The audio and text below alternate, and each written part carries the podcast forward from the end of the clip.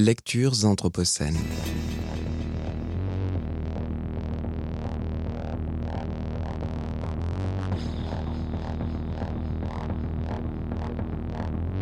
Lecture anthropocène. Bonjour à toutes et à tous. En ces temps troublés, surchauffés, incertains, je vous invite à profiter d'une parenthèse poétique, loufoque et rafraîchissante, en découvrant ou redécouvrant le très joli roman de Joël Baquet paru aux éditions POL en 2017 qui s'intitule La fonte des glaces. Contrairement à ce que laisse entendre le titre, nous ne nous trouvons pas immergés dans les diagnostics et rapports du GIEC, mais dans l'existence de Louis, un retraité taciturne, ancien charcutier, veuf, dont la vie bascule un jour de brocante. Bien que n'envisageant pas d'acquérir ce meuble encombrant, Louis ouvrit la seconde porte. Il dégagea délicatement de son logement le crochet qui la maintenait fermée et la tira à lui.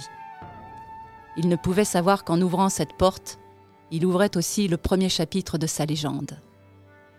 Le panneau de bois pivota sur ses charnières avec un léger grincement. Ce qu'il découvrit le tétanisa. Les profondeurs ombreuses de l'armoire étaient habitées. Après quelques secondes de saisissement, il craignit une hallucination née d'une insolation ou d'une hypoglycémie. Il se serait bien frotté les yeux si ses mains ne s'étaient partagé la baguette et les mini-pâtisseries. Il battit deux ou trois fois des paupières en vain. La créature persista à exister. Louis soutint son regard fixe et vitreux la créature se tenait en position verticale sur l'étagère du milieu, pointant son bec dans la même direction que son regard, droit sur Louis. Était-elle un passager clandestin Vendu avec l'armoire Oublié derrière la porte jamais ouverte depuis des lustres? Louis et le manchot empereur se firent face sans qu'aucun ne bouge, l'un parce que cette rencontre le pétrifiait, l'autre parce qu'il était empaillé depuis quelques années déjà. Ce manchot empereur était certes bien conservé, mais d'un usage incertain. Qui donc l'aurait acheté et pourquoi? Difficile de se dire euh, un manchot empereur, ça sert toujours. Autant de questions que Louis ne se posa pas. Il s'entendit poser une question d'un tout autre ordre, comme s'il se ventriloquait lui-même. Ce qu'il demanda spontanément au vendeur court-circuita des décennies de bon sens et de pratiques commerciales. 150 euros à emporter, répondit aussitôt le vendeur. 150 euros Et les mythes Vous voulez dire les verres de bois? Ils sont partis. Il n'y a que les trous qui restent. C'est comme ma femme, elle est partie, il n'y a que le trou du compte en banque qui reste. Je parlais du pingouin, il est mité. Ah, attention, hein C'est pas un pingouin, c'est un manchot empereur. Pas pareil, hein Pas pareil. C'est bien mieux un manchot empereur. D'abord, c'est plus gros, et puis bientôt avec la fonte des glaces, il n'y en aura plus. Vous pouvez voir ça comme un investissement. Et puis il n'est pas mité, regardez, il faut juste lui lisser le plumage.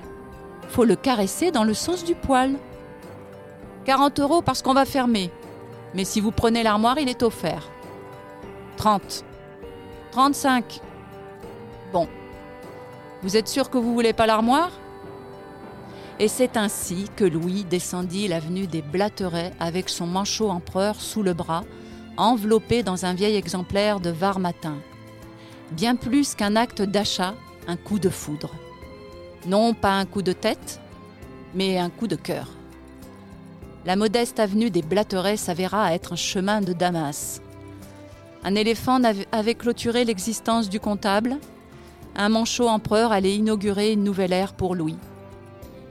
Il avait aimé sa mère, Lise, son métier et la boutique de la rue Lavoisier, mais son amour pour le manchot empereur l'emporterait dans une autre dimension. Il vrillerait dans l'infini le bleu retrouvé de son regard. Cette subite passion restera mystérieuse et dépourvue de sens, preuve de son authenticité. Le commencement d'une histoire d'amour en est la meilleure part, et toute vraie passion est un commencement toujours renouvelé. C'est pourquoi les vraies passions ne se terminent jamais, mais c'est un jour de commencer. Aimer passionnément, on le sait par oui dire, c'est être frappé d'un coup de foudre chaque matin en redécouvrant l'être aimé. C'est fatigant à la longue. Mais c'est beau.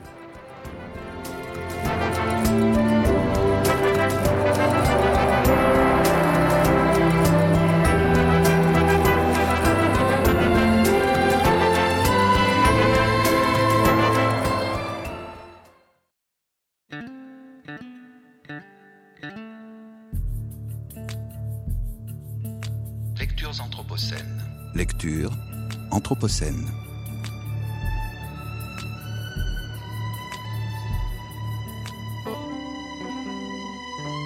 Lectures anthropocènes.